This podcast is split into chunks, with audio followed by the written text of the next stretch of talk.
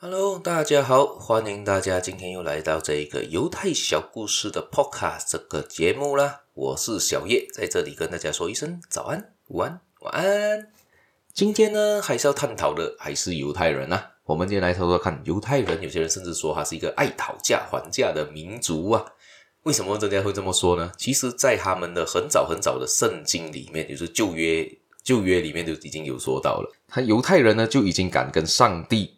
讨价还价的故事，上帝欲降罪于所多玛和俄摩拉城，以色列的先祖，也就是阿布拉罕、亚伯拉罕，勇敢的站了出来。就是以色列，以色列之前啊，他是在最早最早期的有记载的一个犹太人叫阿伯拉罕，他依照约定和上帝来谈判，以上帝讨价还价，所以呢，上帝妥协了他们的。那个价位，而就有那个旧约汉书里面提下来的故事，其实，在圣经里面也是有提到的啦。你从这个故事可以看得出来，犹太人是一个很爱讨价还价的民族，就一就可以跟上帝来讨价还价的一个民族。你觉得他在生活上不会跟你讨价还价吗？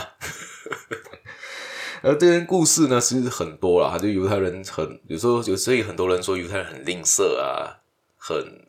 自私自利啊，这一类型的东西，就是由他们爱讨价还价的性格而来的。好，今天这个故事呢，就提到了是说有一个有一个人走进一家商店，一进去里面他就开始杀价了，就开始讨价还价跟老板。而那样商品呢，原本标价是十五块美金的，而他已经砍到了十块美金哦，还又继续往下砍，砍到九块九毛七，他还不满意，他还要继续降到九块九毛六，他才甘愿呢。而那个售货员已经说了，这个是最老板，这个已经最低了，不可以再低了的，这个已经最低价码了。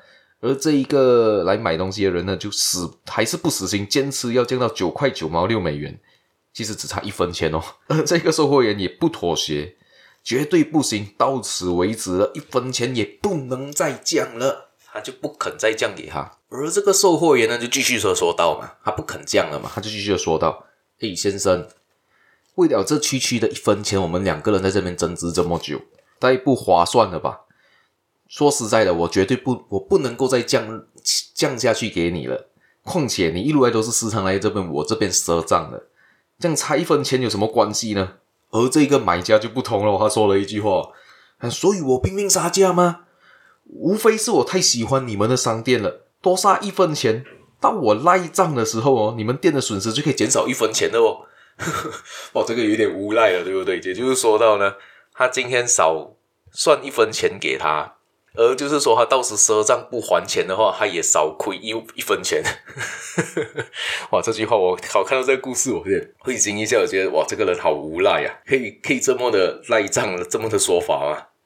所以我们这这这个故事里面也看得出，犹太人常常是为了杀价而杀价吧？我这样看是为了杀价而杀价。我不知道你们的女朋友、你们的老婆会不会出现这种情况？我希望不会出现啦。不然这样子，老实说，如果假设我们站在他们旁边，对，虽然是会省一些钱，但是我觉得我们的脸也是有一点看不下去啊。